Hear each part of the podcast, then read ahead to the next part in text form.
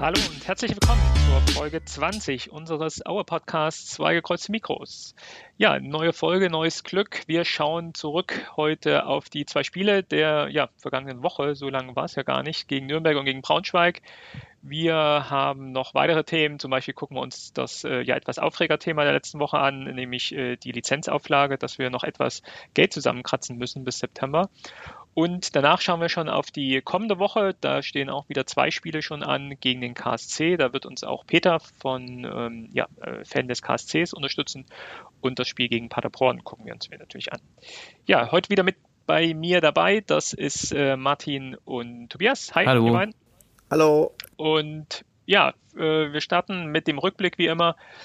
Ähm, ja, dieses äh, Bild der zwei Gesichter, die Aue in der letzten Woche ähm, ja angeboten hat, das äh, ja frustriert und überrascht mich ja einfach. Ähm, vielleicht du, Tobias, kannst du uns das erklären als Psychologe. Wie kann eine Mannschaft solche zwei äh, ja, Gesichter haben. Einmal, wenn man sich das Spiel gegen Nürnberg anguckt und einmal das Spiel gestern, wir nehmen jetzt Sonntag, äh, Samstagabend auf, das Spiel gestern gegen Braunschweig. Naja, man sagt ja manchmal, Diamanten werden unter äh, Druck geboren und ich glaube, wenn natürlich es um nichts mehr geht, äh, dann gibt es einfach Menschen, die hinsichtlich ihrer Motivation und ihrer Leistungsbereitschaft einfach äh, ganz klar abnehmen. Und es war einfach so, es wird unter der Woche wahrscheinlich eine klare Ansage auch vom Präsidenten gegeben haben. Also da wird schon die Bude ordentlich gewackelt haben. Und deswegen hat man äh, sich jetzt, glaube ich, mehr, mehr zusammengerissen gegen einen offen gesprochen, aber deutlich schwächeren Gegner als Nürnberg. Also das werden wir gleich nochmal im Einzelnen besprechen. Aber ich glaube, es gibt einfach Menschen, äh, wenn, wenn kein Druck da ist, dann performen die einfach auch nicht. Dann haben die so eine klassische Unterperformance.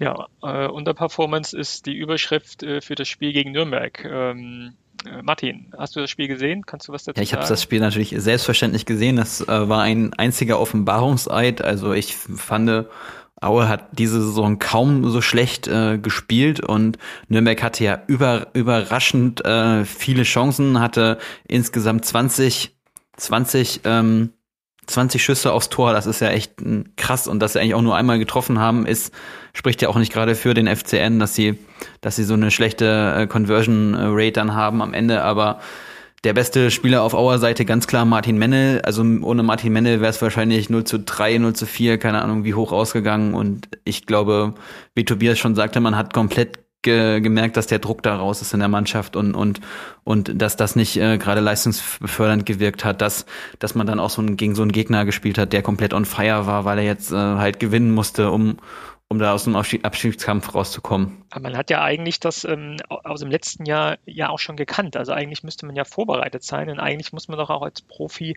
das irgendwie einschätzen können und weiß ja auch, man ist noch nicht durch auch. Also ich kann immer verstehen, wenn man sagt, hier, okay, man ist durch und hat dann so einen äh, Durchhänger, aber ein Spiel gegen einen ähm, ja, mit mit Kandidaten, die da unten drin stehen. Und Nürnberg war ja einige Punkte hinter uns.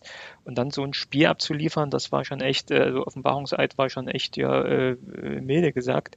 Äh, Tobias, hast du noch ein paar Statistiken zu dem Spiel? Definitiv. Also ich glaube, dass es ähm, Nürnberg gut verstanden hat, unser ja, Mittelfeld einfach komplett auszuschalten. Ähm, das heißt, wir hatten ja gerade im Mittelfeld hatten wir wirklich absolut null Präsenz und ähm, ja, das pendelte, also das Pendel der Performance lag eigentlich durchgängig, also fast durchgängig bei Nürnberg. Außer mal ganz kurz vor der Halbzeit, da hatte Aus noch ein kleines bisschen das Momentum. Und ich glaube, ähm, die Hauptstatistik, die es einfach ganz gut belegen kann, das ist die Zweikampfstatistik. Und ich muss sagen, John Patrick Strauß, der gar nicht in habe, äh, hat mit eins seiner schlechtesten Saisonspiele gemacht. Also er hat von neun oder hat insgesamt von zehn Zweikämpfen davon neun zu Boden und einen in der Luft halt zwei gewonnen. Und das, glaube ich, als rechter Verteidiger. Und das ging ja, ging ja praktisch die gesamte Zeit über, über die rechte Seite. Dann stand dort ja noch Jan Hochscheid, der auf Außen einfach komplett verschenkt ist. Dann hatten wir den Clemens Fandrich, der zwar schöne Pässe gespielt hat, und gut, eine Passrate von 74 Prozent, aber halt auch nur von fünf Zweikämpfen eingewonnen hat. Oder einen Jan Hochscheid, der von vier Zweikämpfen null gewonnen hat. Oder einen Ongener Jacic, der von vier Zweikämpfen auch eingewonnen hat. Und ähm, dadurch hatten wir, weite Zeit überhaupt gar keinen Zugriff auf, auf dieses Spiel. Und wenn du halt eben keinen Zugriff hast, kannst du dir halt auch keine Chancen generieren, außer, außer über Zufallsprodukte. Und dass es am Ende wirklich auch nur 1 zu 0 ausgegangen ist durch ein ja übelstes Kullertor eigentlich, das ist schon sehr verwunderlich. Und da können wir uns auch bei, bei Martin Mendel bedanken.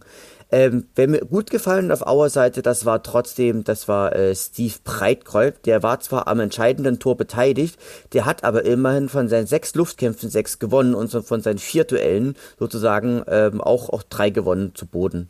Also insgesamt, wie aber schon Martin sagte, das war ein echter Offenbarungseid. Das war ein echter Rückfall in alte und Zeiten. Das, das Verrückte finde ich ja, dass es fast für einen Punkt gereicht hätte. Also, dass man sich damit ja fast einen Punkt ermauert hätte. Also, ich weiß gar nicht, der, der, der Siegtreffer von Robin Hack, der war in der 85. Minute, also fast wäre dieses, diese Lustlosigkeit aufgegangen und ich meine, wenn man sich nochmal die Passstatistiken anguckt, Auer hatte 68 Prozent erfolgreiche Pässe und äh, Nürnberg 78 äh, Prozent, das ist, das ist halt echt auch ein, insgesamt ein schwaches Spiel gewesen, so.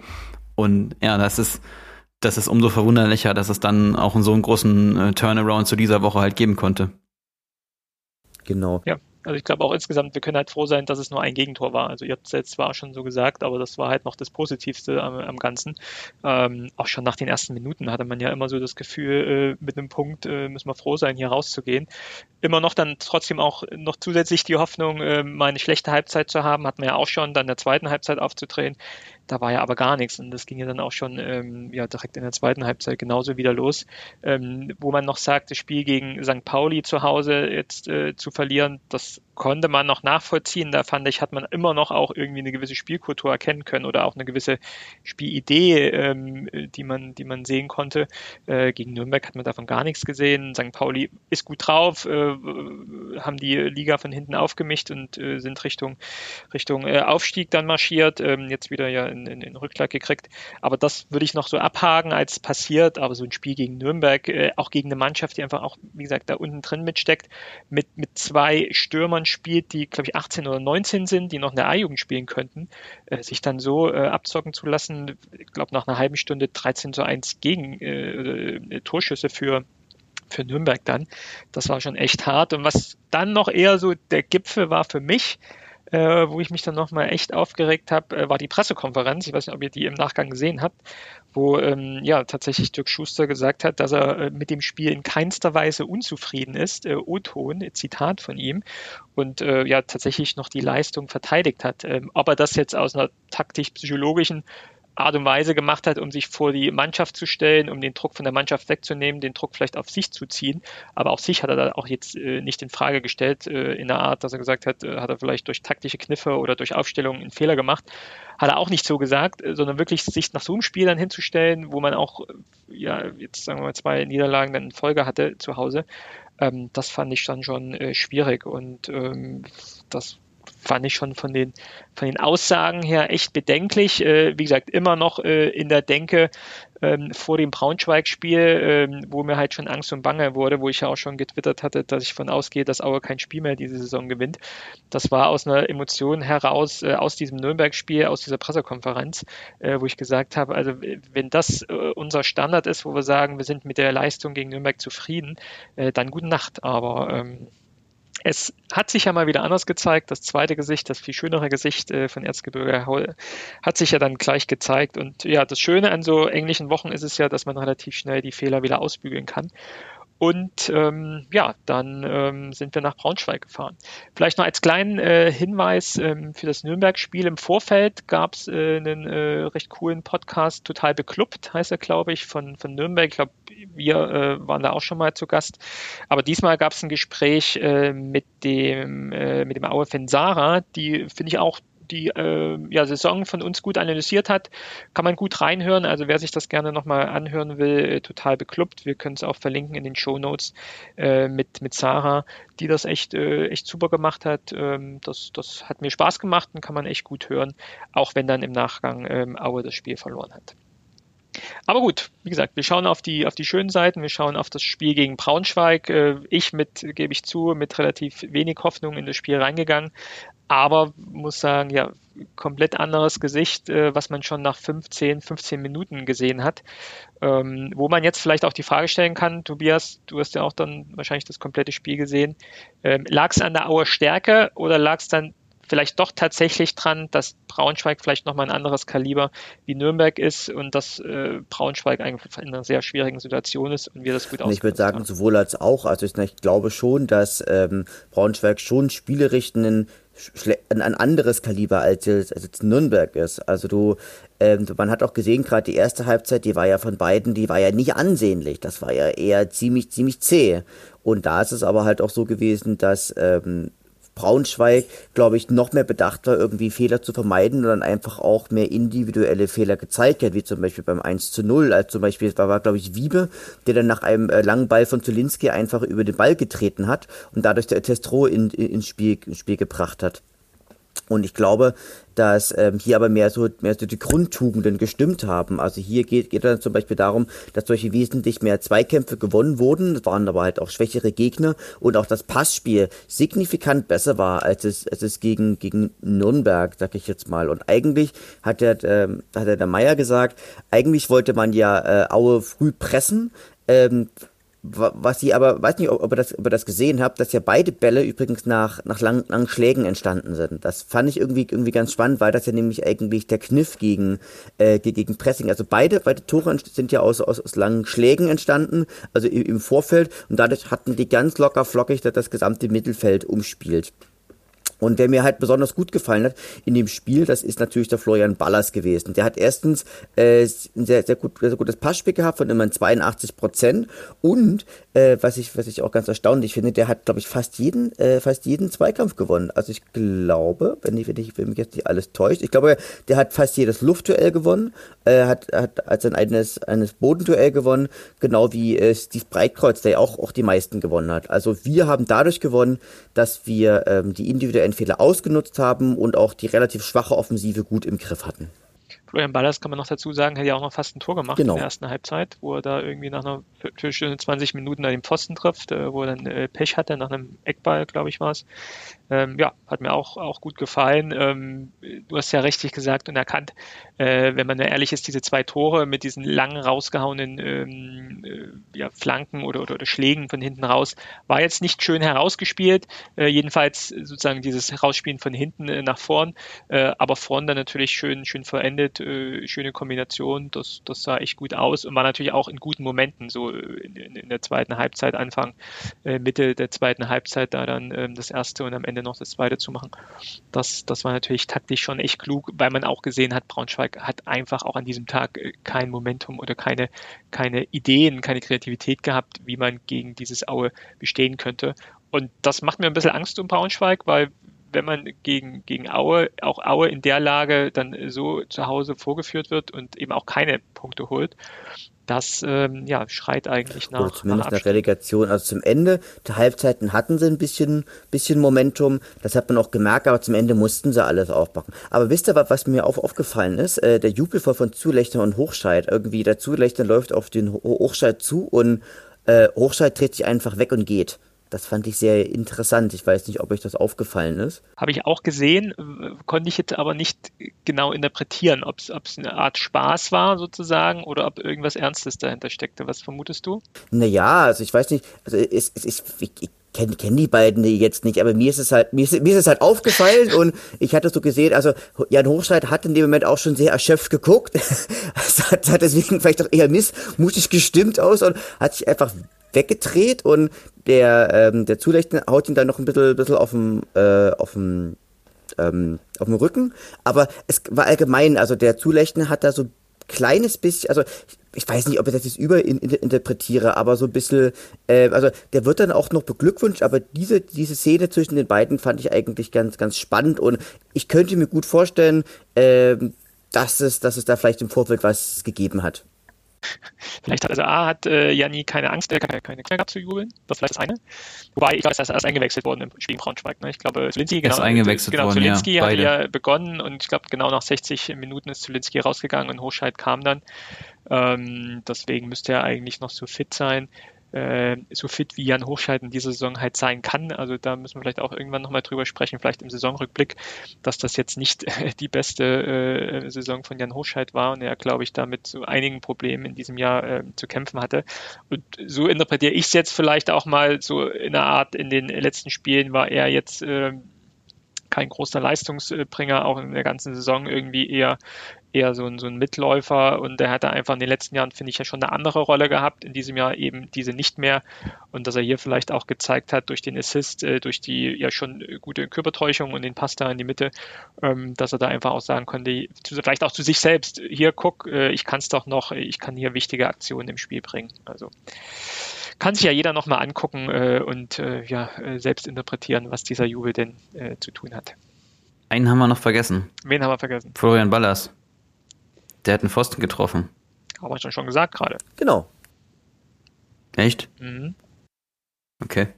Ja. Guten genau. Morgen. Das war, das war, ja, guten Morgen. Das war ja, das war ja, glaube ich, die einzige Auer Chance in der ersten Halbzeit, wenn ich mich jetzt recht erinnere. Ja, also ja, tatsächlich die halt Richtung Tor, da wurde dann natürlich mit dem Pfostenschutz natürlich eine sehr, sehr große Chance. Trotzdem fand ich, dass wir ein ganz anderes Gesicht von Anfang an gebracht haben. Auch wirklich auch eine, eine überzeugende mal irgendwie einen Ball über mehr Staffetten äh, in den eigenen Reihen halten konnten. Das war ja gegen Nürnberg so überhaupt nicht der Fall. Da war schon in den Willen zu erkennen. Es waren auch gute Aktionen nach vorn. Ich finde, man hatte auch die ein oder andere Tor, äh, Tor, den ein oder anderen Torabschluss äh, da drin. Vielleicht jetzt nicht Richtung Tor, aber trotzdem äh, fand ich es schon was ganz, ganz anderes wie gegen ähm, Nürnberg. Und das war, glaube ich, auch so vom, vom Sky-Moderator, beziehungsweise auch im, im, Radio in der Halbzeit habe ich es dann noch gehört, dass sie auch der Meinung waren, äh, Aue ist das spielbestimmte Team. Und so habe ich es eigentlich auch gesehen. Woran machen wir es fest, dass äh, Aue gegen Braunschweig gewonnen hat? Weil Martin nicht das Spiel gesehen hat.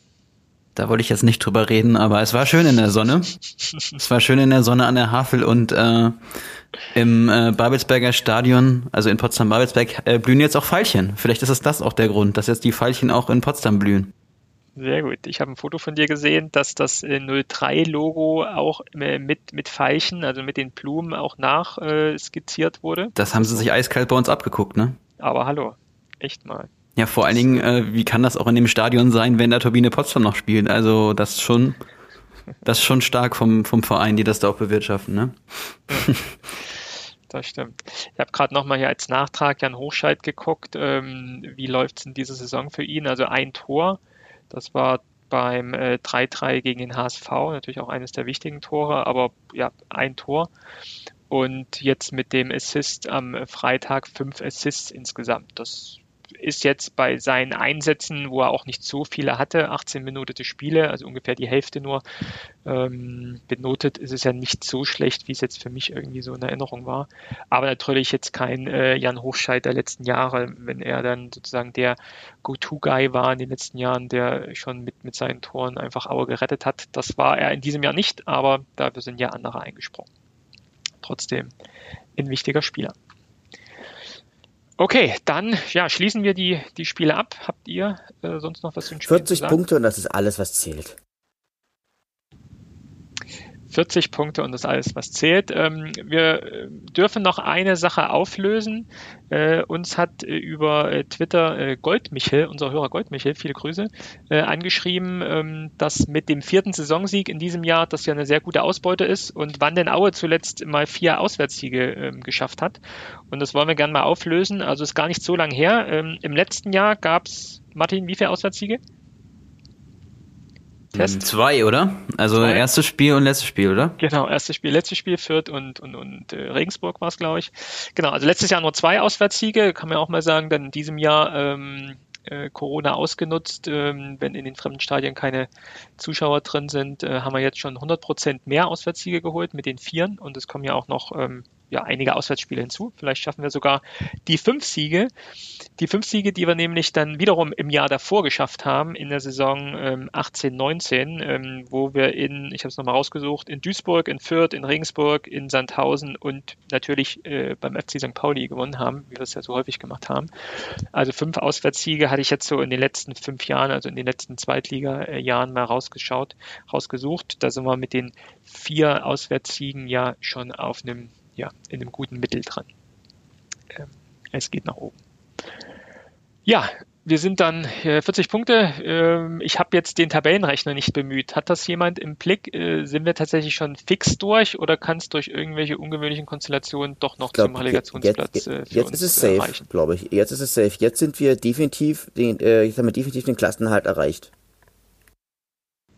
Okay, ich hatte noch geguckt, weil ja auch die, die unterschiedlichen Anzahl von Spielen äh, von den Mannschaften da unten das nochmal ein bisschen schwieriger macht. Ja, dann freuen wir uns doch auf die, auf die nächste Saison. Wir gucken ja gleich auch nochmal auf die, auf die nächste Saison mit unserem ähm, KSC-Fan. Ansonsten noch der ähm, ja, Aufreger der Woche, auf jeden Fall war es bei mir so. Aber warte, warte mal nochmal noch mal einmal zurück. Also Sandhausen könnte schon noch über 40 Punkte holen, aber dann würde halt äh, äh, Braunschweig runterrutschen. Also du hast recht, die anderen, die anderen beiden, äh, Osnabrück und Würzburg, können keine 40 Punkte mehr holen, aber Sandhausen könnte noch, wenn sie alle Spiele gewinnen, äh, ja, dann hätten, könnten sie ja sogar noch 18 Punkte holen. Also, ja. Die haben noch ihre, ihre ganzen Nachholspiele, sind jetzt auch genau. gut drauf und haben den HSV geschlagen, aber dann äh, mit Braunschweig haben wir ja dann den Relegationsplatz schon belegt. Ja, wunderbar. Party. Ähm, Lizenz mit Auflagen. Ähm, diese Woche haben wir unsere Lizenz für die äh, neue Zweitligasaison bekommen, aber äh, mit einer Auflage und wie ich finde ja schon eine recht äh, knackige Auflage, dass wir nämlich noch ähm, ja, eine gewisse finanzielle Liquidität nachweisen müssen mit 2,8 Millionen. Das jetzt nicht äh, kurzfristig, sondern ähm, Corona-gemäß äh, wird uns da etwas Zeit gegeben, nämlich bis September haben wir die Zeit, ähm, das Geld nochmal ähm, ja, na, oder nochmal dass wir dieses Geld nachweisen. Äh, Spendenaktion ist, glaube ich, nichts, äh, was wir diesmal hier ansetzen können, äh, sonst wird es teuer für uns. Ähm, hat euch das auch überreicht? Habt ihr so im Blick noch, wie es in den letzten Jahren war? Da hatte ich immer das Gefühl, es waren, wenn dann irgendwie nur infrastrukturelle Auflagen, die aber relativ einfach umzusetzen war. So eine hohe Geldauflage, das ist mir so nicht im Sinn. Ähm, könnt ihr was dazu sagen? Also mich überrascht das nicht, weil der EV ja auch so gestrickt ist, dass du plus minus null machen musst. Also ich bin jetzt kein Vereinsrechtsexperte, aber das ist ja einer der Nachteile, dass du bei einem EV einfach keine Rücklagen auf Dauer bilden kannst. Und die Bilanzen waren ja auch immer mehr oder weniger die schwarze Null. Und dann wird ja als Argument immer gebracht, dass ihnen jetzt äh, dreieinhalb äh, Millionen oder 3,4 Millionen Euro an Zuschauereinnahmen fehlen was ja im Schnitt 200.000 Euro pro Spiel hier angesetzt wird. Und das wäre dann ja ungefähr jetzt auch die Summe, die fehlt. Aber man sieht natürlich jetzt auch eine, eines der Nachteile des EVs. Man kann jetzt nicht zum Beispiel Anteile verkaufen, was was man ja strategisch jetzt auch machen könnte, dass man sich ein, dass man sich einen Investor holt, um die Liquidität wieder zu erreichen. Also das geht halt jetzt nicht. Gut, das ist natürlich auch begrenzt, diese Möglichkeit und äh, den ähm, äh, Pferdefuß, dass man halt dann Investoren äh, im Verein das, hat. Das, das ist, also das ist ja nicht, das heißt ja nicht, dass es, äh, also ich meine erstmal, ja, es ist ein großes Thema, aber das, das ist, das wäre natürlich bei einem Wirtschaftsunternehmen, was man machen würde, weil der Verein hat ja was Wertvolles mit einer Zweitliga-Lizenz. Ja. Die man halt aber nicht, nicht irgendwie monetarisieren kann. Und ich bin mal gespannt, ob es äh, ob es auch noch ein staatliches Hilfsprogramm gibt für, für, für Zweitligisten, Bundesligisten, weil äh, also in, in Nordrhein-Westfalen zum Beispiel wird ja auch die Regionalliga ziemlich äh, stark von der Landesregierung äh, durch Hilfsprogramme gestützt, damit die überhaupt ihre Geisterspiele durchziehen können. Aber beim Profifußball kann ich mir halt gut vorstellen, dass dann wieder die Diskussion kommt, ja, die haben ja das Fernsehgeld. Ähm, ja, und das ist dann halt schwierig. Und keine Ahnung, ich kann mir trotzdem vorstellen, dass vielleicht auch äh, jetzt Banken einspringen, wo man, wo man politisch Druck macht oder, oder dass man jetzt, eine, dass man jetzt auch eine Bürgschaft vom Land oder so bekommt. Das hat er jetzt auch Schalke 04 bekommen. Also ein Kredit mit einer Bürgschaft vom Land. Und äh, ich denke mal schon, dass man da auf einem guten Weg ist, ähm, ja, auch zu lobbyieren bei den politischen Entscheidungsträgern, die dem Verein dann wahrscheinlich helfen können am meisten, ja. Das heißt, Helge muss den Weg nach Dresden suchen ich denke schon, dass, dass die, die sechste Staatsregierung natürlich sich gerne hinstellen würde und auch bei so einem kleineren Verein sagen würde, ja klar, mir die unterstützt. Also so, ich meine, das ist ja das, was, was ja auch bei anderen Vereinen passiert. Und äh, das, das ist ja auch einfach der Vorteil, dass du jetzt in Sachsen da einen Ansprechpartner auch hast und nicht hier wie die Regionalliga Nordost, die auf äh, fünf Länder verteilt ist, gar keinen, gar keinen klaren Ansprechpartner hast. So. Ja. Also du musst halt nur bei einer Regierung lobbyieren. Und ich bin da jetzt ja auch nicht in den, in den Regelungen zu tief drin, aber so wie ich es verstehe, ist es halt auch nur auf, eine Auflage, eine gewisse Liquidität nachzuweisen, was man auch machen könnte über eine Bürgschaft, über einen Kredit, äh, die ja sozusagen äh, nicht für irgendetwas eingesetzt werden muss, sondern einfach nur nachgewiesen ist, dass man auf das Geld zugreifen kann. Ähm, Wenn es wenn es dann nicht der Fall ist, wenn es nicht gebraucht wird, ist es ja auch okay, dass man dann halt sozusagen äh, über die Zinsen, äh, über die über die Kosten das dann irgendwie trägt. Aber äh, auf jeden Fall stemmbar oder irgendwie machbar. Genau, genau. Liquidität ist ja ist ja erstmal heißt ja erstmal nur, dass du eine Zahlungsfähigkeit hast und dass du frisches Kapital ja. hast, was du auch ausgeben kannst, um deine Zahlungsverpflichtungen nachzukommen. Und strukturell ist ja das Problem, dass du nichts zum Versilbern hast als EV ohne eigenes Stadion. Also der Verein hat ja, ja in der Bilanz. Ja gut, du hast, du, du hast natürlich Spieler, ne? Die kannst du verkaufen. Ja, das, das, sind, dann Transfer, das sind ja dann Transfererlöse, okay. Aber du kannst ja, ja jetzt nicht zum Beispiel sagen, ich habe hier das, das Stadion und, und nehm da ja. nochmal ne, nimm da noch mal einen Kredit drauf. Ja. Wie man das bei einem, bei einem Haus ja auch machen würde, als Privatmann vielleicht. Oder ja. wie gesagt, bei einem Unternehmen könnte man halt Anteile verkaufen und hätte dadurch auch wieder mehr Liquidität. Ja, ja. Was, was ich, wo, wo ich nicht, wo ich, also um, um mich nicht falsch zu verstehen, ich bin da nicht dafür, aber ich sage nur, dass das eines der Nachteile ist, äh, der so ein EV hat, auch gegenüber einem, gegenüber einer GmbH, die dann vielleicht auch jedes Jahr einen Überschuss gemacht hätte und davon Rücklage hätte gebildet. Ja, also klar. man muss ja auch mal fragen, wo ist das ganze Fernsehgeld der letzten Jahre hin? Obwohl mir natürlich auch klar ist, dass in Aue halt immer der Etat auf Kante genäht werden muss. Also das ist mir völlig klar. Aber trotzdem, man muss ja auch mal sagen, dass man die letzten Jahre immer viel TV-Geld bekommen hat, was andere ostdeutsche äh, Fußballvereine halt nicht hatten. Ja, aber ich glaube, es ist relativ klar, wo dann das Geld hingegangen ist, nämlich um die, um die irgendwie die Mannschaft zu finanzieren, um schlagkräftigen Kader hinzukriegen, um die äh, Struktur im, im, im Hintergrund mit neuem Stadion und so weiter zu professionalisieren. Da brauchst du natürlich Geld und da wird's, da wird's hingeflossen sein, oder? Also ich habe jetzt nicht genau, das Gefühl, genau, dass, dass das genau. Aue Ausgaben hatte in den letzten äh, ein, zwei, drei Jahren, wo man das hinterfragen könnte, wo das Geld hingeflossen ist. Äh, noch zusätzlich, dass die Transfers, die sie getätigt haben, wo sie Geld ausgegeben haben, auch noch relativ gut waren. Aber was ich trotzdem merkwürdig finde, also es ist doch klar, dass man so ein, also so ein, so ein, so ein Defizit kommt ja nicht von heute auf morgen. Warum hat man nicht mal früher dazu Mitgliederinformationsabend zum Beispiel gemacht? Also ich finde die, die Kommunikationspolitik der Vereinsführung dann an der Stelle schon, schon nicht gut. Also ich meine, andere Vereine haben auch das Problem, dass sie keine, keine physischen Treffen machen können, aber man hätte ja auch zumindest äh, auch mal eine, eine Zoom-Konferenz machen können oder auch ein anderes Tool. Also ich werde jetzt auch keine Werbung machen für irgendein Tool, aber das, das ist, also das, das finde ich, das finde ich, wäre moderne Kommunikation zu sagen, wir laufen da in, in die und die Gefahren rein und wir gucken gerade, wie wir es finanzieren können. Und also eine, Liquidität ist sicherlich nicht so schlimm wie wie irgendwie ja. ein, äh, einen Verlust ausgleichen zu müssen, ja, aber also es ist das gleiche Problem, aber ja, ja. Es, es wird irgendwann wieder besser gehen. Ja, das ist ja auch die gute Perspektive, dass irgendwann die Impfung dazu führen wird, dass wieder Leute ins Stadion kommen. Und dann, ich, ich sehe auch spätestens nächstes Jahr wieder volle Stadien in Deutschland. Also ja. Ja, also Kommunikation ist ja immer so ein Thema und ähm, man hat ja mal angefangen, das war glaube ich letztes Jahr Corona-Phase, so April, Mai, äh, wo man äh, doch über dieses über dieses Format, wo sich auch äh, Michael Vogt und Helge Leonard hingestellt haben und so in, in, in, in die Kamera reingesprochen haben und auch so ein paar Fragen beantwortet haben, die der Pressesprecher vorbereitet hat und dann auch gesagt hat, sie möchten gerne dieses Format auch weiterführen. Das ist jetzt so nicht äh, passiert, das hat man hier auch schon mal äh, mit anklingen lassen ob man jetzt eine Zoom-Konferenz macht, ein ICQ-Chat, was auch immer, das ähm, äh, ist ja offen, aber da kam halt tatsächlich auch durch die ausgefallene Mitgliederversammlung, äh, wo man keinen Austausch hatte, äh, weder äh, analog noch digital, ist das etwas auf der Strecke geblieben, aber wir können ja nur hoffen, dass es jetzt ähm, schnell äh, vorübergeht und wir relativ schnell wieder in die Stadion können und dann natürlich auch schnell wieder so eine Mitgliederversammlung besuchen können. Auf der anderen Seite ist ja natürlich auch jetzt strategisch gut, dass man diese Zahl veröffentlicht hat, um den Druck auf die Spieler zu erhöhen, also um die Gehaltskosten nochmal deutlich zu senken, um nochmal einen Gehaltsverzicht zu erreichen. Also ich denke schon, dass man, dass man nochmal über den Sommer ordentlich halt sparen kann an Gehaltsausgaben.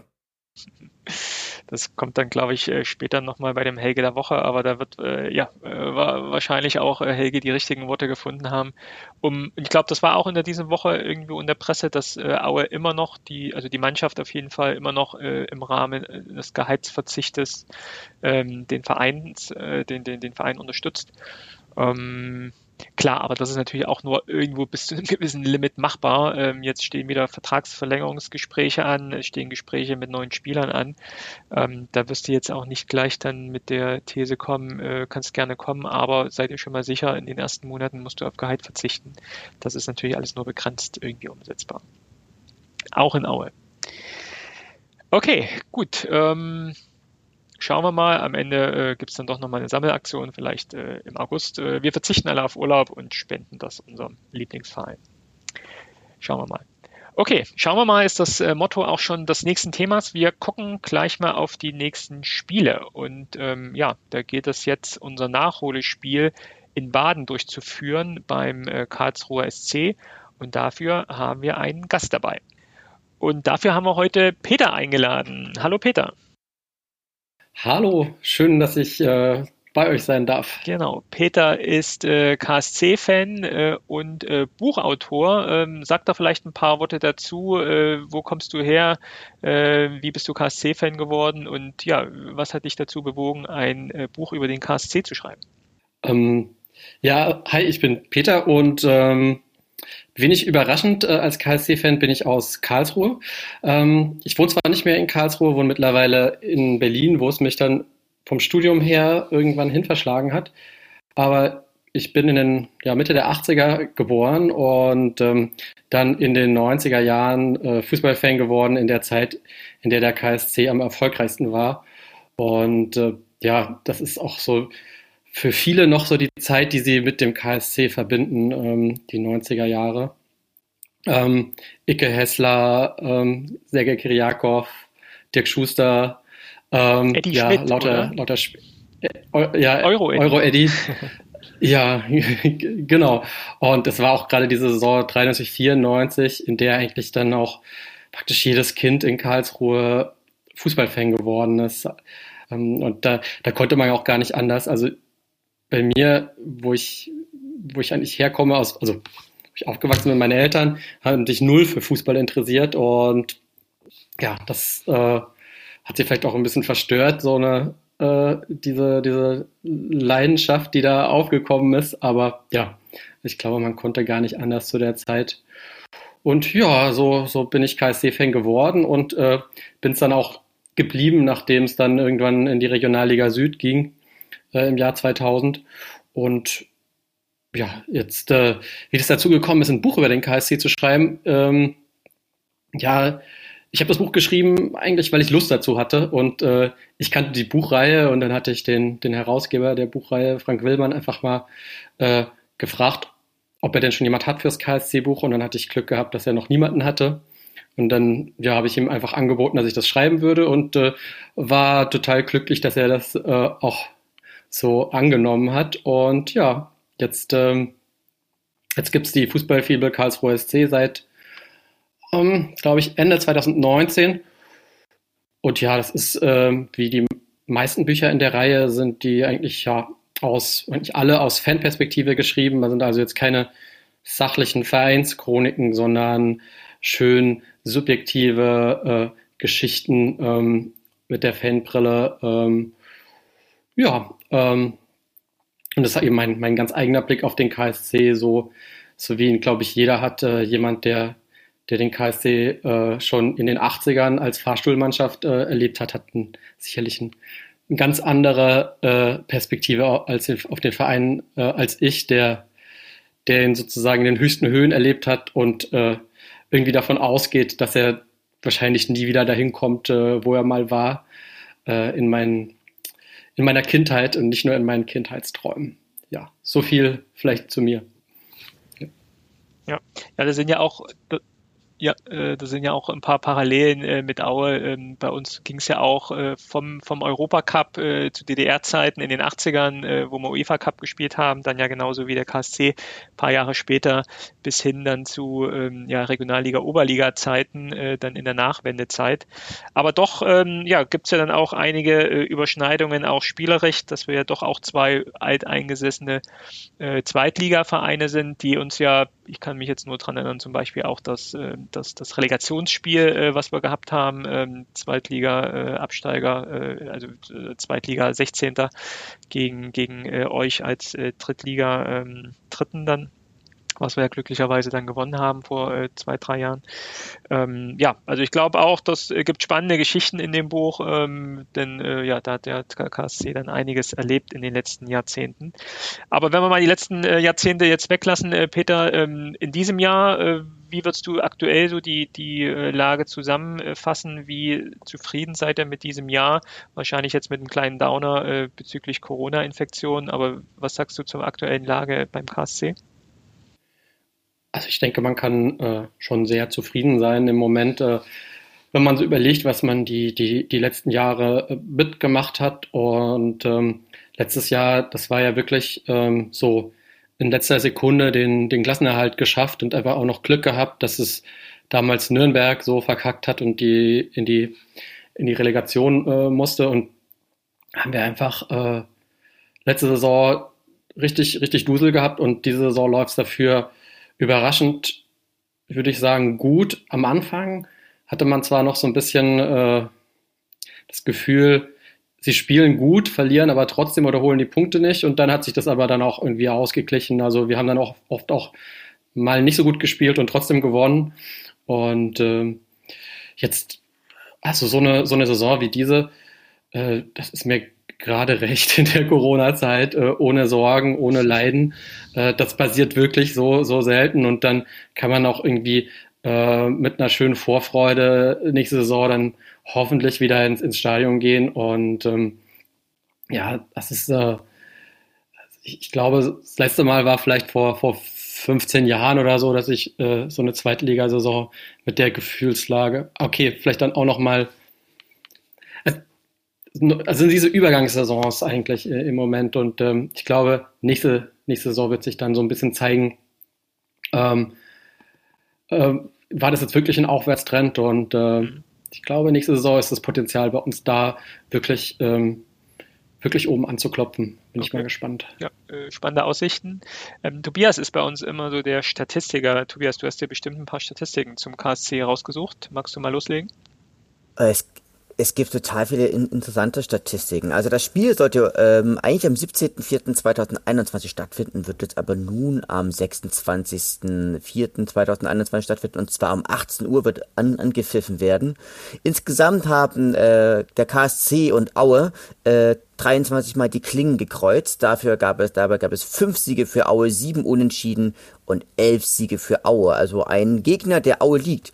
Wie schon unser werter Gast das total richtig erklärt hat, war der Start ein bisschen holprig. Also man war auf dem dritten Platz, also beim dritten Spieltag war man auf dem letzten Platz. Aber so ab dem siebten Spieltag ging es eigentlich steil bergauf und bis auf den 13. Spieltag, wo es einen kleinen Absturz gab, war man eigentlich immer so ein bisschen im, im Windschatten des Aufstieges oder vom, vom Aufstiegsrennen. Spannend ist, dass der KSC eine verhältnismäßig schwache Heimbilanz hat, denn aktuell haben sie 15 Spiele zu Hause gemacht, davon gab es nur vier Siege, drei Remis und sechs Niederlagen und Dafür sind sie auswärts umso stärker. Dafür da gab es acht Siege, zwei Remis und äh, drei Niederlagen. Sie treffen besonders gerne in den ersten 15 Minuten, denn 28 Prozent ihrer Tore sind dort gefallen.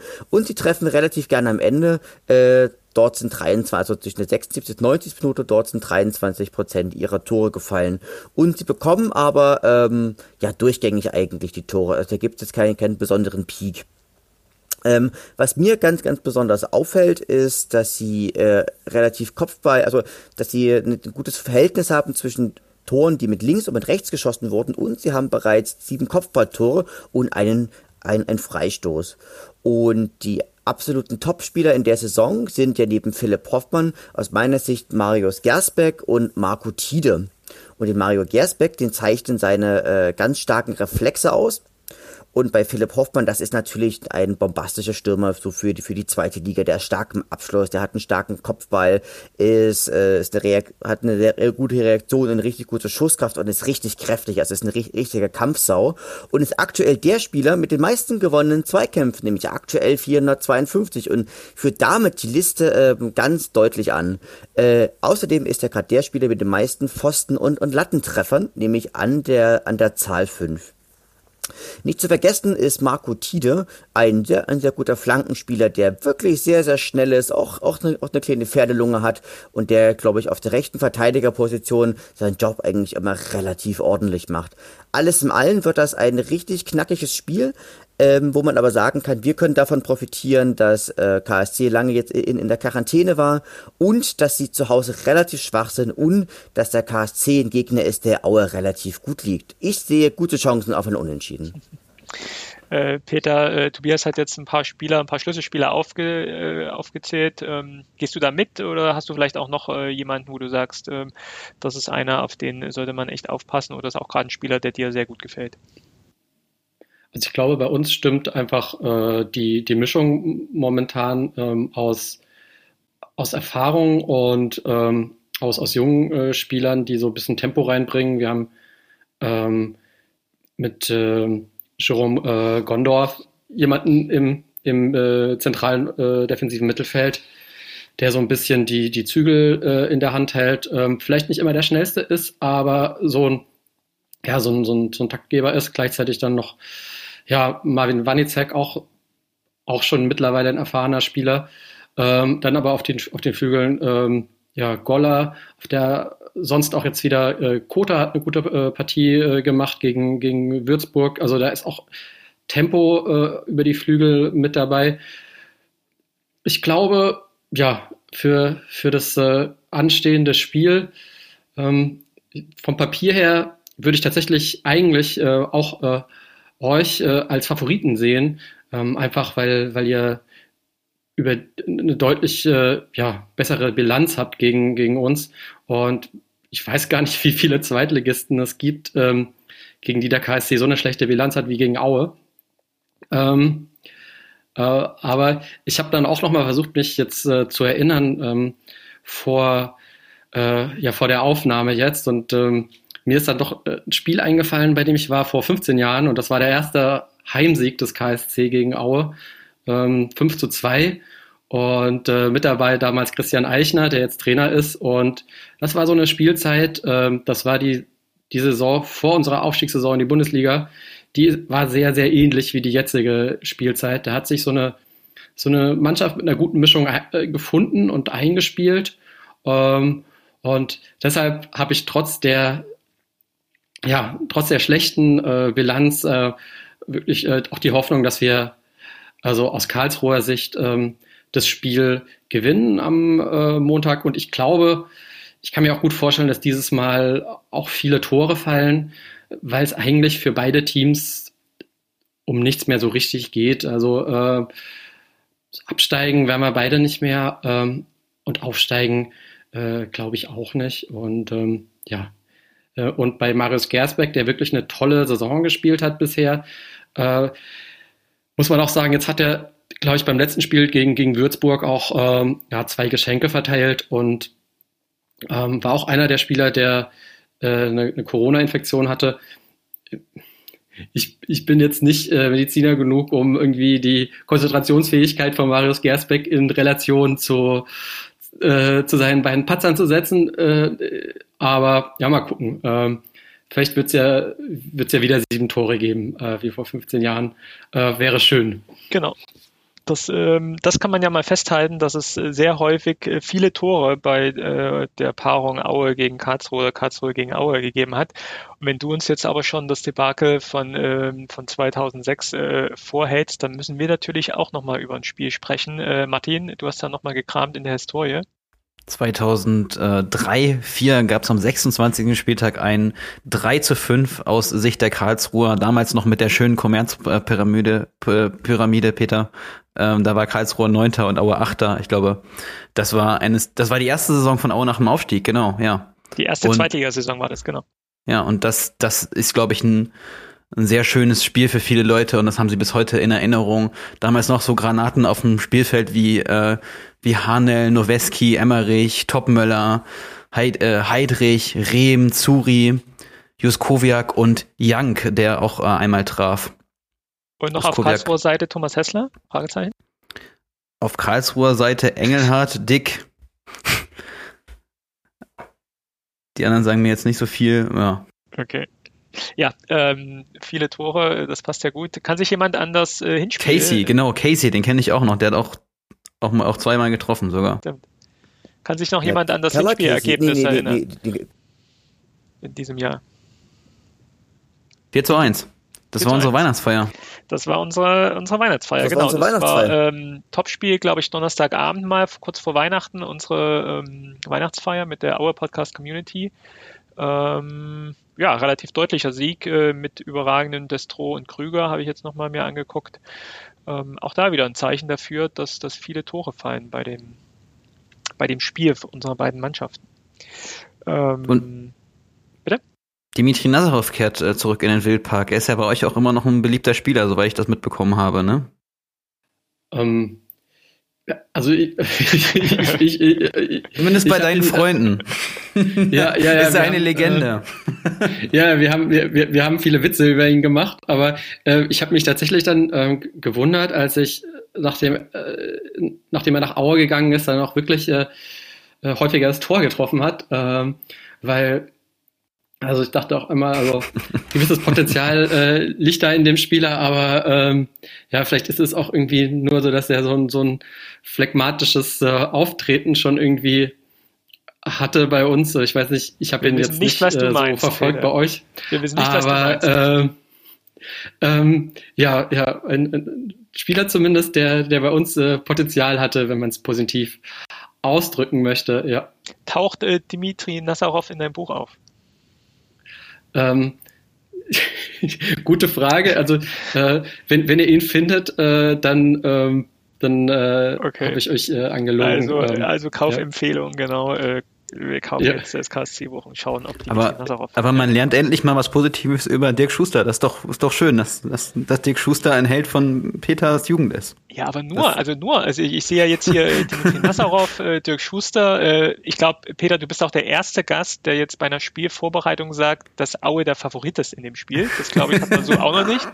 Deswegen äh, äh, sehr sympathisch. Ähm, ich hätte noch eine andere Frage, ähm, Peter. Ähm, ich habe gesehen, ihr äh, baut ja gerade das Stadion auch äh, um. Äh, wie weit seid ihr hier und wann kann man dann damit rechnen, dass es dann mehr oder minder fertig ist? Also die, das, das ist die Seite, wo die Gegengerade stand. Die ist jetzt komplett fertig und ich glaube sogar, also sie wurde zumindest von der Stadt, die, die, die den Bau durchführt, dem Verein übergeben. Ähm, dadurch ist ist das Ding praktisch äh, die eine Seite fertig von Vieren.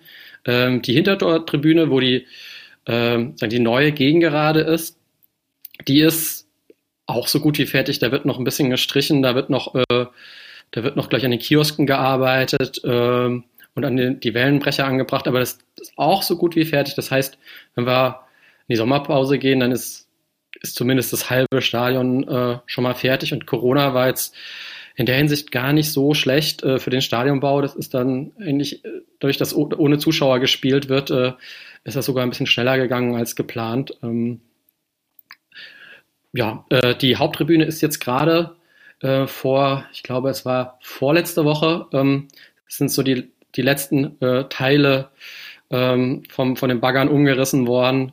Und damit ist da jetzt halt auch ein auch nochmal ein riesiges Loch, auch wenn die Gegengerade vielleicht ähm, mit mehr Emotionen verbunden ist. So war die Haupttribüne doch vielleicht architektonisch ähm, das, äh, was man noch mehr mit dem Wildpark verbunden hat.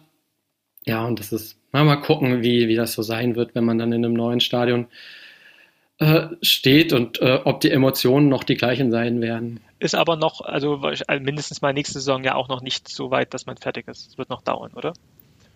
Ja, und man kann zumindest zugucken, äh, dann wieder, wenn man wieder ins Stadion darf. Ähm, beim Bau, das finde ich eigentlich, ähm, das macht es emotional ein bisschen leichter als, äh, also ich finde diese, diese Umzüge von Vereinen äh, ja. an, an die Autobahnausfahrt äh, schrecklich. Ähm, ja. Und ich bin so froh, dass uns das äh, einfach erspart geblieben ist und dass man zumindest noch den gleichen Weg zum Stadion geht. Ja. Auch Durch den wunderschönen Schlosspark. Die man, auch eine Überschneidung, die, wir, die ihr jetzt mit, mit Auer auch habt. Ja. Ähm, Martin, Tobias, wart ihr schon mal in Karlsruhe beim Auswärtsspiel? Ja, zusammen sogar. Ja. Zweimal. Ah. Ja, ja, zweimal. Gute Erinnerungen äh, oder gar keine Erinnerungen mehr dran? Also äh, sehr gute Erinnerungen, weil wir waren ja, wir waren ja innerhalb von einer Woche zweimal da. Wir waren ja einmal am letzten Spieltag dritte Liga, als äh, Karlsruhe gegen Jena gespielt hatte und äh, Jena 3 zu 2 gewonnen hatte. Und dann haben wir uns ja in der KSC Vereinskneipe unter der Haupttribüne den Abstieg des HSV angeguckt. Und äh, genau. wir durften dann mit den Leuten ein bisschen jubeln. Das war echt, also es war echt schön, äh, die Genugtuung da zu sehen bei den Leuten. Also ja, und dann die Woche drauf waren wir am Freitag schon äh, bei dem Relegationsspiel, wo es ja auch, also an beiden Tagen war es auch super warm und super schönes Wetter und die ganze ja. Stadt wunder, wunderschön äh, irgendwie rausgeputzt und ich weiß nicht, vor dem Relegationsspiel, da hat auch überall so, konnte man auch durch die Anspannung bei den Leuten merken, so jetzt geht's mal wieder, geht's mal wieder um was und jetzt sind wir wieder, sind wir wieder da nach der ganzen Drittliga-Zeit und weiß ich nicht. Also ja, das, das Spiel war natürlich nicht so gut vom Ergebnis, aber ich glaube schon, dass das ein super, ein super Rahmen für ein Relegationsspiel war. War ja auch auf Karlsruher Seite ausverkauft. Also es ist ja echt auch einige Erinnerungen, genau, wo du jetzt hier HSV sagst, äh, Peter, auch mit dem HSV habt ihr eure, eure Relegationsgeschichte, ne? Das ist wahrscheinlich ganz sicher in deinem Buch mit irgendwo enthalten. Also ja auch ein ganz krasser Krimi gewesen. Ja, ja. ja.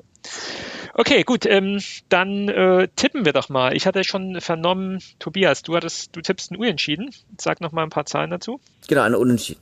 Und zwar? Ein 2 zu 2. Ein 2 zu 2. Dann Martin, was tippst du? Ich tippe, dass, äh, dass es ein 2 zu 3 gibt und dass es echt ein schönes Sommerfußballspiel wird. Vielleicht ist auch schönes Wetter und das wäre doch mal schön, wenn wir mal was spielerisch geboten bekommen von beiden Vereinen.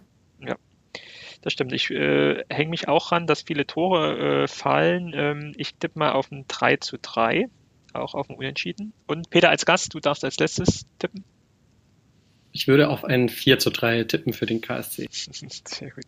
Also, liebe Leute, nehmt euch nichts für Montagabend vor. Äh, es wird ein torreiches Spiel auf jeden Fall. Sehr schön.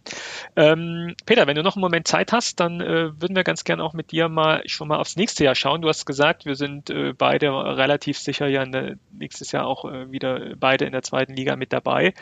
Und so langsam jetzt, 31. Spieltag, äh, kann man ja schon mal gucken, wie sich dann die Liga zusammensetzt, weil sich doch ja einiges zusammenbraut, äh, sowohl in der ersten Liga vom Abstieg her, als auch in der dritten Liga vom Aufstieg her. Und wenn jetzt in der letzten Woche äh, das Top-Thema in Fußball Deutschland oder einfach auf der Fußballwelt äh, die Super League war, dann muss man ja auch sagen, dass wir die echte Superliga im nächsten Jahr hier in der zweiten Liga haben könnten, wenn man sich nämlich mal die Zusammensetzung anguckt. Ähm, Peter, du auch als äh, langjähriger Erstligist, äh, was denkst du oder sagen wir mal anders, was, was wünschst du dir? Welche äh, Mannschaften sollen aus der ersten Liga absteigen, um im nächsten Jahr zweite Liga zu spielen, damit wir die echte Super League nächstes Jahr in der zweiten Liga haben? Also ähm, Schalke ist ja schon mal äh, ist ja schon mal mit dabei. Ähm, bei Hertha ist es und ist, bin ich zwiegespalten. Äh, klar, es gibt ja diese äh, die Fanfreundschaft zwischen beiden Vereinen, aber andererseits ähm, hätte ich äh, hätte ich mal wieder ein Spiel äh, in Berlin äh, mit kurzer Anreise, da jetzt ja Union sich äh, äh, leider dauerhaft aus der zweiten Liga verabschiedet hat. Ähm, ähm, auf der anderen Seite, ähm, ich hab, war noch nie mit dem KSC in Bremen. Ähm, das wäre das, das wäre ein schönes Auswärtsspiel. Ähm, ich habe äh, bisher nur ein Spiel in, in Bremen, einmal das Nordderby so als äh, neutraler Beobachter gesehen, aber ja, mit dem KSC auswärts in Bremen, das wäre eine feine Sache. Sehr cool. Ähm, Martin, was, was wünschst du dir als Absteiger für nächstes Jahr? Nur aus der ersten Liga? Ja, also ich würde mir schon wünschen, wieder mal bei Hertha zu spielen, weil ich ich glaube, das erste, das erste Spiel von Aue im Olympiastadion, da waren ja auch irgendwie 10.000, 15.000 Aue dabei. Und wenn man dann die Möglichkeit hat, mit vielen Leuten dann auf, da aufzutreten, das ist, das ist ja dann nochmal so ein, so ein, so ein, so ein Auswärtsspiel, was so einen richtigen Eventcharakter bekommen könnte. Ich meine, Schalke, Schalke gegen Aue wird ein super Riesenspiel. Also, das, das ist ja auch schon fast historisch so, also von der Dimension. Und äh, ich würde ehrlicherweise auch mal gern wieder nach Köln, weil äh, ich die natürlich nicht besonders mag als, äh, als Niederrheiner und aus guten Gründen. Und äh, Aue hat eine grottenschlechte Bilanz gegen den ersten FC Köln und es wäre mal wieder an der Zeit, da mal zu gewinnen, äh, so wie damals mit Joskowiak 2007 unter der Woche. Und das, das wäre das wäre cool mal wieder, weil also Bremen oder Bielefeld, das bockt mich jetzt beides nicht so. Da war ich auch jeweils schon. Tobias, wo willst du nächstes Jahr hin? Ich hätte mir persönlich mal Mainz gewünscht irgendwie, aber Mainz scheint das ja jetzt irgendwie zu schaffen. Aber ich, ich war nämlich noch nie in Mainz und Mainz soll eine super, super schöne Stadt sein. Das hätte ich gleich mit, mit dem Städteurlaub verbunden. Insofern nehme nehm ich, wie es kommt. Also Schalke, das ist natürlich der Hammer. Ähm, Hertha, ja, ist auch schön, das ist, das ist der Anreiseweg nicht so weit, aber vielleicht äh, können wir auch mal nach Augsburg fahren nächste Saison. Da war, bin, nämlich auch, bin ich nämlich auch noch nie, nie gewesen. Augsburg, zur Augsburger Puppenkiste auch eine schöne Stadt, wie ich gehört habe. Das stimmt. Kann man sich auf jeden Fall mal. Aber Stadion an der Autobahn. genau. Genauso wie Mainz. Also ich glaube, von den Stadien sind Mainz und Augsburg so das Ich, ich, ich war mal äh, beim Ausspiel in Mainz, als wir mal DFB-Pokal gespielt haben, zweite Runde, ähm, leider dann eben auswärts beim damals, glaube ich, auch Bundesligisten dann Mainz antreten mussten. Ich glaube auch relativ chancenlos 2-0 verloren. Äh, äh, 2-0 äh, verloren. Ja, also auch keine guten Erinnerungen daran. Aber ähm, ich glaube, jeder freut sich auf Schalke. Ich glaube, jeder Zweitligist freut sich auf das äh, Auswärtsspiel oder auch das Heimspiel gegen Schalke. Und jetzt hier, hier oben mit Hamburg ist natürlich Bremen auch immer ein super Auswärtsspiel, gerade weil bei mir die, die halbe Schwiegerfamilie, oder sagen wir die ganze Schwiegerfamilie äh, aus der Nähe von Bremen äh, große Werder-Fans sind. Ähm, das hätte schon mal was und darüber wird äh, seit Jahren irgendwie äh, gewitzelt in, in der Familie mit erster, zweiter Liga Bremen und Aue. Ähm, nächstes Jahr ist es dann soweit, dass man mal dagegen spielt. Also das, das wäre schon ganz cool. Aber wenn wir jetzt mit, mit kurzer Anreise äh, nochmal sprechen, äh, sollten wir uns auch die dritte Liga angucken, weil auch da unten äh, drohen Schwergewichte äh, in die zweite Liga zu kommen. Ähm, kurze Wege, Tobias, das könnte ja auch bei dir klappen mit dem Aufsteiger aus der zweiten, aus der dritten Liga, oder? Das stimmt, ja. Also ich meine, Dresden ist gut, die sind natürlich wieder durch, durch Corona wieder, wieder stark gebeutelt. Sie haben heute ja zum vierten Mal hintereinander nicht gewonnen. Ich vermute mal, das könnte für, für Kauczynski eng werden, äh, langsam. Aber trotzdem, es würde mich trotzdem für die Stadt freuen, nach hochzukommen. Also ich glaube, für Fan, äh, Fantechnisch ist es wieder unangenehm. Ich glaube auch, da wird auch äh, KSC, mag ja auch, auch Dynamo nicht allzu sehr. Und Rostock vor allen Dingen. Also ich finde, Rostock ist auch eine Mannschaft, die äh, die schon lange nicht mehr in der zweiten Liga waren. Und ich war auch noch nie im Ostseestadion. Ähm, und 1860 könnte auch hochkommen. Ähm, also es wird, es wird eine äh, super Bombastico zweite Liga nächste Saison. Also äh, 60, äh, selbst, also das einzig Gute, wenn 60 aufsteigen würde und sie Erfolg haben, dass man äh, im Zweifel eine Chance hätte, nochmal ein Auswärtsspiel im Olympiastadion hinzukriegen. Das wäre natürlich ganz groß. Äh, Martin, was sind deine Drittliga-Wünsche, die aufsteigen sollen? Äh, wir hatten jetzt noch gar nicht über die zweite Liga gesprochen, also die Absteiger in der zweiten Liga gesprochen. Ich würde mir wünschen, wieder mal nach Sandhausen zu fahren, ehrlicherweise, weil die eine coole, coole Kneipe haben und, und das so noch ein richtig schöner äh, Dorfverein ist in der zweiten Liga und ja. Ähm, nee, und 60 würde ich mal gerne hin. Also Rühnwalder Stadion oder Olympiastadion. Ich glaube, Ingolstadt, äh, super langweilig, war ich auch schon. Äh, Rostock ist ganz cool, aber also Rostock kann man halt mit ne, also Rostock fahren auch nicht so viele Leute hin, ist halt deshalb auch nicht so attraktiv und ist auch ein bisschen gefährlich, ehrlicherweise. Ja, und Dresden, weiß ich nicht, also Dresden bockt mich auch nicht mehr so richtig auswärts zu fahren.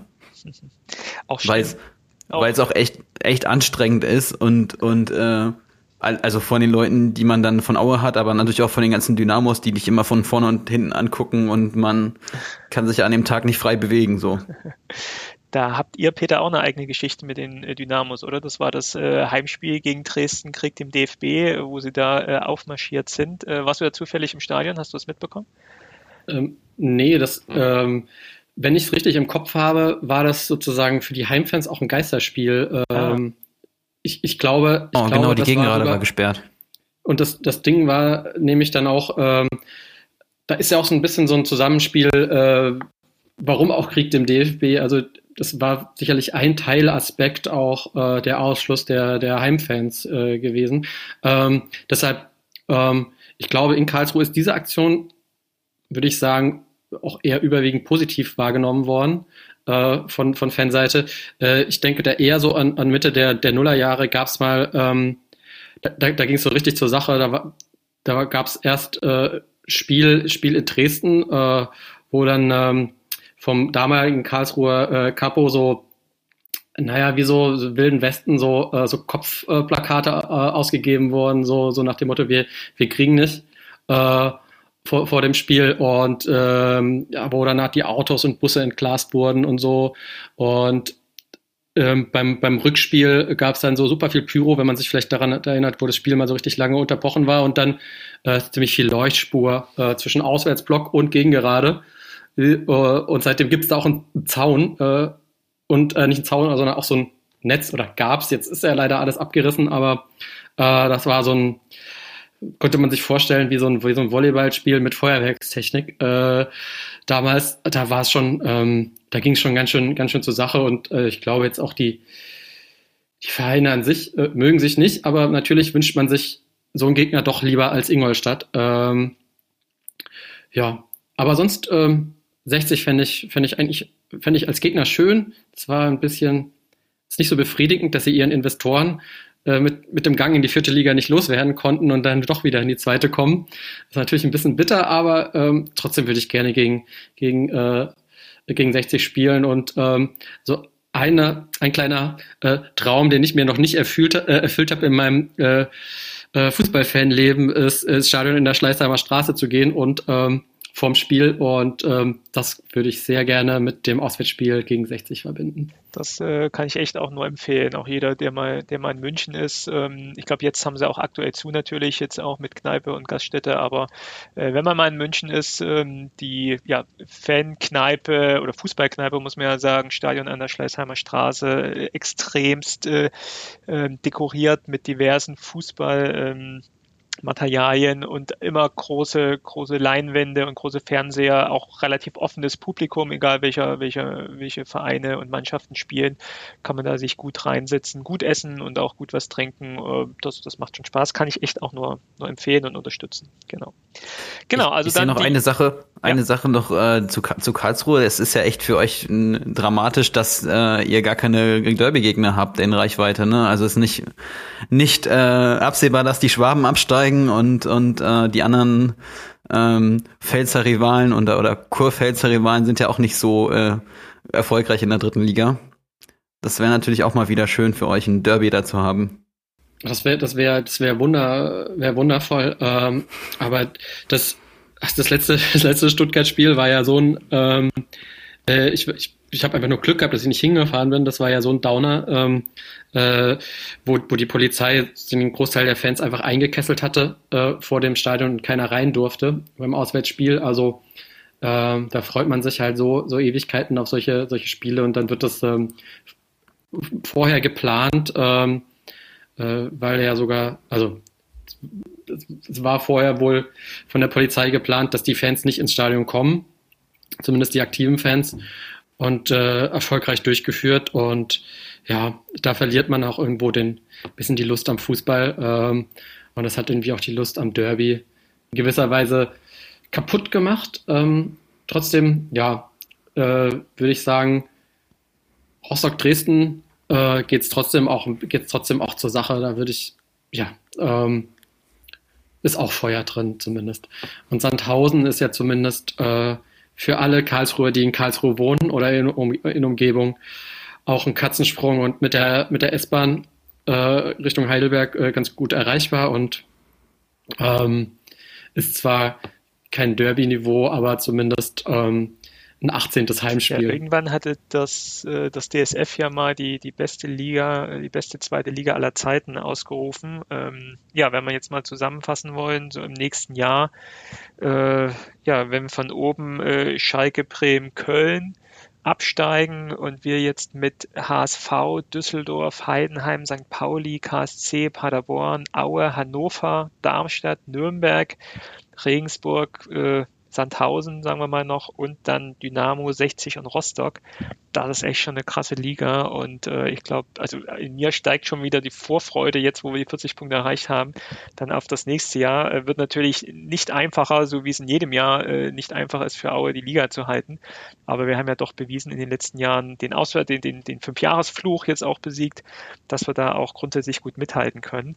Ähm, wenn dann jetzt noch äh, irgendwie Corona überstanden wird und das Ganze noch mit äh, Zuschauern, sowohl Heim- als auch Gästefans irgendwie machbar ist, das wäre ja echt schon wieder so ein, so ein Burner, den man dann echt gut einsetzen könnte, um die letzten grausamen anderthalb, zwei Jahre irgendwie wieder aufzuholen, fantechnisch. Ähm, ja, da freue ich mich auf jeden Fall drauf.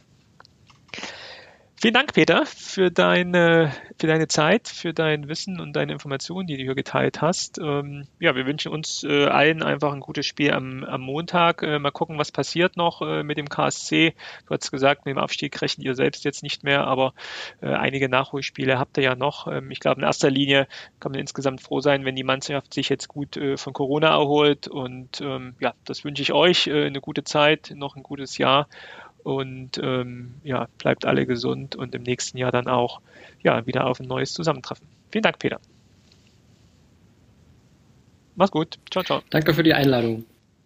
Tschüss. Ciao. Okay, und wir schauen uns dann auch gleich schon das äh, übernächste Spiel an. Da geht's nämlich nach äh, Paderborn. Paderborn. Tobias, was hast du dazu vorbereitet? Ja, ich habe natürlich dazu vorbereitet. Also es ist, glaube ich, ein, ein Heimspiel, ist am 9.05.2021. Der wird um 13.30 Uhr im Erzgebirgsstadion äh, angepfiffen und man trifft sich dort zum 23. Mal zum einem freudigen Stell dich ein ein. Und dafür gab es 10 Siege für Aue, 3 Unentschieden und 10 Siege für Paderborn. Man spielte viermal in der Regionalliga und 17 Mal in der zweiten Liga und zweimal in der dritten Liga. Äh, Paderborn ist eine ja, starke Heimmannschaft. Die meisten Siege wurden zu Hause geholt, äh, wohingegen man auswärts bereits sieben Spiele von 15 verloren hat. Also man war ganz kurzfristig dabei im Aufstiegsrennen, bewegt sich aber seitdem so stetig eher im, im Mittelfeld. Ähm, man kann sagen, Paderborn, das ist eine, eine, also eine Pressingmaschine, das ist ein ab, äh, absolutes Pressingmonster. Man kann sich vorstellen, der Paderborner Spieler beginnt zu pressen, äh, sobald er, sobald er aus dem Bett auf, äh, aufgestanden ist. Also sie haben eine unglaublich hohe, äh, unglaublich hohe Zweikampfquote. Also sie haben mit Abstand die höchsten Anzahl von gewonnenen Zweikämpfen. Sie machen natürlich aber auch die meisten Zweikämpfe. Sie leben ganz stark von ihrem Ballbesitz. Das haben sie auch mit den dritthöchsten in der, in der gesamten dritten Liga.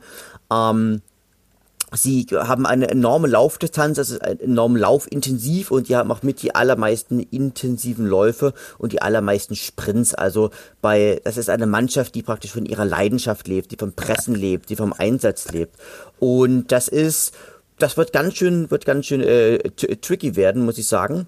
Und die haben eine relativ gute Passquote und der Name, der dafür in engem Zusammenhang steht, das ist Uwe Hühnemeier, denn der hat aktuell eine Gesamtpassquote über die gesamte Saison von ca. 92 Prozent. Also er ist tatsächlich gar nicht mehr langsam, er ist etwa, äh, muss ich so sagen, der ist eigentlich ziemlich äh, äh, also gar nicht mehr schnell, aber er kann auch gute Freistöße schießen, kann auch gut abfangen und ist ein sehr, sehr guter Zweikämpfer und wie man auch sehen kann, ein ähm, sehr guter Passspieler. Zu den Top-Scorern gehört ähm, Dennis Vreni, sozusagen mit 17, äh, Chris Führig und natürlich Sven Michel.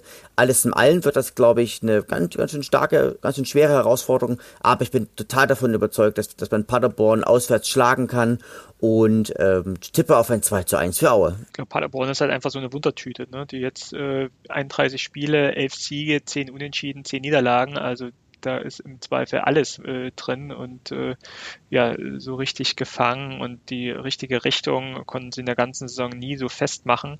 Ähm, Hinspiel hatte ich gerade nochmal aufgemacht, das war 2 zu 1 für Paderborn. Tatsächlich haben wir in Paderborn schon gespielt, ich dachte immer, es war andersrum.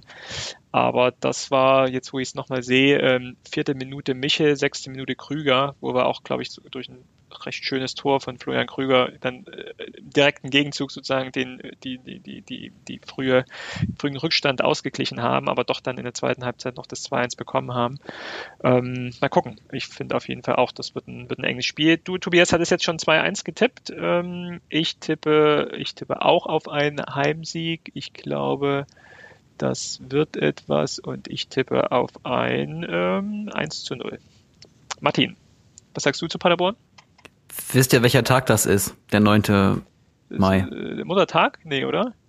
Nein. Oh nein. Ja, ist oh Muttertag. Nein. Bitte nicht. Ja, Bitte nicht. Das ist ja leider keine Ansprache. Ja, wer weiß, wer weiß. Ja, ja, warte ja mal ab. also Warte mal ab. ja, wer weiß, vielleicht Ja, auch genau. einfach eine TV-Ansprache. Vielleicht Genau. gibt's auch schon eine skriptete Genau. Ansprache. Also ich meine, ne, Medienabteilung fangen an zu zaubern. Absolut. Los jetzt hier. Nee, nee also ich, ich, ähm, ja, ich wollte auch noch sagen, ähm, für Paderborn sollte man noch sagen, Steffen Baumgart geht im Sommer. Das ist natürlich für den Verein dramatisch. Also weil ich mir auch denke, so on a long term könnten sie vielleicht noch mal auch in die, also langfristig können sie vielleicht auch noch mal in die Bundesliga zurückkommen mit ihm. Und dann ist ja die Frage, ob sie jetzt auch irgendwie auseinanderbrechen äh, diesen Sommer. Und ich würde halt trotzdem sagen, äh, Paderborn zeichnet sich dadurch aus, dass sie immer alles geben, immer Vollgas und, und dieser Vollgasfußball ist jetzt, glaube ich, auch wieder zurück. Liebe Hörerinnen und Hörer, hier nochmal Martin aus der Postproduktion. Leider hatten wir gestern mehrere Aufnahmeprobleme, so dass ich diese Folge auch aus mehreren Dateien zusammensetzen musste. Leider ist dabei ungefähr eine halbe Minute bis Minute aus dem Paderborn-Segment verloren gegangen. Deshalb hier nochmal mein Argument. Paderborn hatte 2 zu 1 gegen Fortuna Düsseldorf gewonnen mit einem typischen Steffen Baumgart Fußball. Das erwarte ich auch gegen Erzgebirge Aue. Deshalb ist mein Tipp, dass Paderborn 2 zu 1 gegen Aue gewinnen wird. Und nun weiter zum Helge der Woche. Okay, und dann kommen wir jetzt zum Helge der Woche, wie in jeder Folge. Martin, du hast dir doch bestimmt angeguckt, was Helge so gepostet hat. Genau, und zwar geht's da um einen Tweet, äh, wo er einen Artikel aus der Morgenpost verlinkt hat, äh, der die Überschrift hat, Helge zieht beim FCE die Zügel an. Und äh, in dem Tweet sieht man dann auch ein, ja, ein ikonisches Bild von Helge Leonhardt, wie er zu einem so ein Militärgruß quasi salutiert und dazu die Überschrift ist auch, äh, sagen wir mal, lustig. Also für seinen Verein immer in Hab-Acht-Stellung. Wenn FCE-Boss Helge Leonard etwas nicht passt, findet er deutliche Worte und die Ansage, die er an der Macht ist, wenn es hart auf hart kommt, wird die Mannschaft kaserniert. Und ähm, ja, er kritisiert in dem, in dem, in dem Artikel inhaltlich, dass er mehr Emotionen auf dem, auf dem Platz und auch der Trainerbank erwartet und findet, glaube ich, harsche Worte. Und der Artikel ist äh, sogar schon vor dem Nürnberg-Spiel er erschienen und ähm, bezieht sich vor allen Dingen also auf das St. Pauli-Spiel, was ja, sagen wir mal, von der ähm, mannschaftlichen Leistung noch schlechter war. Und äh, gestern gab es noch einen weiteren Tweet, wo man ja auch äh, sozusagen Erfolg seiner Ansprache sehen kann. Danke Männer zum heutigen Sieg, Teamgeist und Ehre waren die Grundlagen. Glück auf, euer Presi. Und dazu auch ein weiteres ikonisches Bild von ihm. Es klingt ja danach, wie wenn er wirklich die Spieler nach den zwei Niederlagen gegen St. Pauli und Nürnberg, äh, ja, wie er es gesagt hat, an der Ehre gepackt hat, ja, und auch einfach gefordert hat, dass sie jetzt äh, Teamgeist mal weggelassen, aber dass sie sozusagen ihre Ehre sozusagen verteidigen sollen äh, in dem Spiel gegen Braunschweig, was dann ja auch funktioniert hat. Ähm, man muss ja, äh, sagen wir mal noch das Zitat, wenn es hart auf hart kommt, wird die Mannschaft kaserniert, um die Sinne zu schärfen und bla bla bla, äh, nochmal in den Kontext setzen, wann er das gesagt hat. Das war ja dann tatsächlich so ein, zwei Tage nach dem Spiel ähm, gegen Nürnberg, wo ich hatte ja vorhin so meine Emotionen beschrieben, ich das dann auch, sagen wir mal, grundsätzlich auch, auch teilen kann. Ähm, äh, trotzdem nochmal die Frage an euch, ist es, ist es die richtige Wortwahl, äh, mit, mit Kasernierung zu drohen äh, in der Mannschaft in, einer, in so einer Situation? Ich würde dir trotzdem widersprechen, es war, es ist vor acht Tagen erschienen, also war es im zeitlichen Zusammenhang mit dem St. Pauli-Spiel und ich glaube, das ist ja, das ist doch eine, eine, eine, klassische Rhetorik, dass man irgendwie Angestellten mit Konsequenzen droht oder mit oder nochmal eine Ansprache hält und also ist doch auch seine Aufgabe als Präsident eine Ansprache zu machen, wenn wenn gerade so die Körper die Körpersprache nicht stimmt. Okay, dann würde ich hier aber auch widersprechen. Ich glaube nicht, dass es in der, in der heutigen äh, Arbeitswelt und das auch aus meiner, meiner Sicht als Personaler Aufgabe von einer Führungskraft ist oder von einem Vereinspräsidenten mit Kasernierung zu drohen. Jetzt kann man halt überlegen, ob das jetzt einfach nur ein Wort damit gemeint ist. Natürlich jetzt keiner jemanden irgendwie äh, kasernieren will, irgendwo einsperren will. Trotzdem ist es natürlich äh, ein öffentliches Zitat, was jetzt äh, nicht von modernen Führungsverhalten irgendwie zeugt. Ähm, aber ähm, sagen wir mal, dass solche Ansprachen natürlich in einem inneren Kreis auch gemacht werden können, um so einen gewissen Geist zu erzeugen und eine gewisse Motivation zu erzeugen. Das finde ich ja alles immer noch in Ordnung, wenn halt dann solche Zitate irgendwie an die Presse aber, geraten. Aber es passt doch zu Helge Leonhardt, eine, typisches, eine typische Militärrhetorik, die äh, ein bisschen drüber ist und die nach, die nach Strafung, Abstrafung klingt. Und ich meine, das, so ein bisschen passt das doch auch in die, in, die, in die Diskussion, die dann zum dem Zeitpunkt anfängt um das Quarantäne-Trainingslager, auch was nochmal jetzt am Saisonende kommt erst. Aber sozusagen, es wäre ja sowieso jetzt schon angedacht gewesen, um die englische Woche abzusichern. Ja, das, aber das, das entscheidet ja jetzt nicht der Verein, sondern das ist ja eine, eine Quarantäne-Kasernierung ähm, äh, des DFBs, was einen guten Sinn hat, nämlich dass die, die Spiele irgendwie ähm, über die Bühne gebracht werden können und nicht als Bestrafung für schlechte Spiele. Ja, und äh, klar ist es eine Rhetorik, die wir von Helge Leonard gewohnt sind und die wir im Zweifel dann auch ab und zu mögen und äh, drüber lächeln.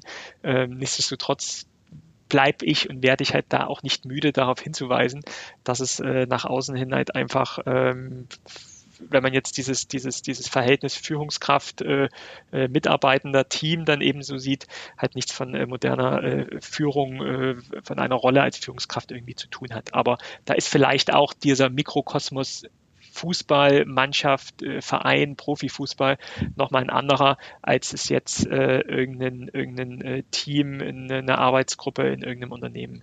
Also das finde ich gar nicht. Das erinnert mich total an die Diskussion, die, äh, ich letztens von zwei Fußballspielerinnen, äh, äh, Anja Mittag und, und Josephine Hennig mich gehört habe, dass es bei Turbine Potsdam halt in den 90er Jahren oder 2000er Jahren unter unter äh, ähm, Bernd Schröder auch so so ähnlich noch noch war vom Ton und und heutzutage die die Führungs die Führung von Spielerinnen halt deutlich anders ist. Also sozusagen man man sieht ja da auch eine Entwicklung in, in der ganzen Fußballbranche, dass man dass man halt moderne Führungstechniken auch versucht auf auf dieses Arbeitsverhältnis zu übertragen würde ich, genau, würde ich ja auch äh, immer empfehlen oder beziehungsweise auch als, als gut empfinden, ähm, ist aber wahrscheinlich so noch nicht im, im Erzgebirge angekommen und ist ja auch, äh, muss man ja auch sagen, aktuell erfolgreich, kann man ja wie gesagt gar nichts dann sagen. Wenn man äh, Erzgebirge Aue im, im, im, im fünften Jahr hintereinander in der zweiten Liga äh, hält, äh, scheint es ja auch von, von Seiten der Führung äh, vieles zu funktionieren. Nichtsdestotrotz kann man ja aber trotzdem auf gewisse Dinge nochmal hinweisen und gewisse Dinge ansprechen, die halt so über die Presse mitgeteilt werden. Okay, aber ich glaube, wir haben wieder einen äh, würdigen Helge der Woche. Ähm, das äh, passte doch mal wieder äh, ganz gut zur aktuellen Zeit. Und ich glaube, aktuell wird auch nicht mehr über eine Strafkassanierung gesprochen. Ähm, das ist, glaube ich, jetzt mit den 40 Punkten hinfällig. Und der TFB hat ja auch entschieden, ähm, ein Quarantänetrainingslager jetzt nochmal zu machen. Kein Straftrainingslager, sondern alle Profimannschaften sollen ab dem 12. Mai in die Quarantäne gehen, um die letzten zwei Spiele und die Relegationsspiele natürlich auch abzusichern und alles über die Bühne zu bekommen. Äh, nicht ganz ohne Grund. Man sieht ja jetzt, wie viele Spiele ausgefallen sind, weil wieder Corona in die Mannschaften eingefallen ist. Geht das eigentlich okay, aber noch, ja geht das noch ein bisschen in die Relegation auch rein? Also die in, die in Relegation müssen bleiben dann also jetzt drei Wochen in Quarantäne, das wäre ja schon krass. Also vier Wochen?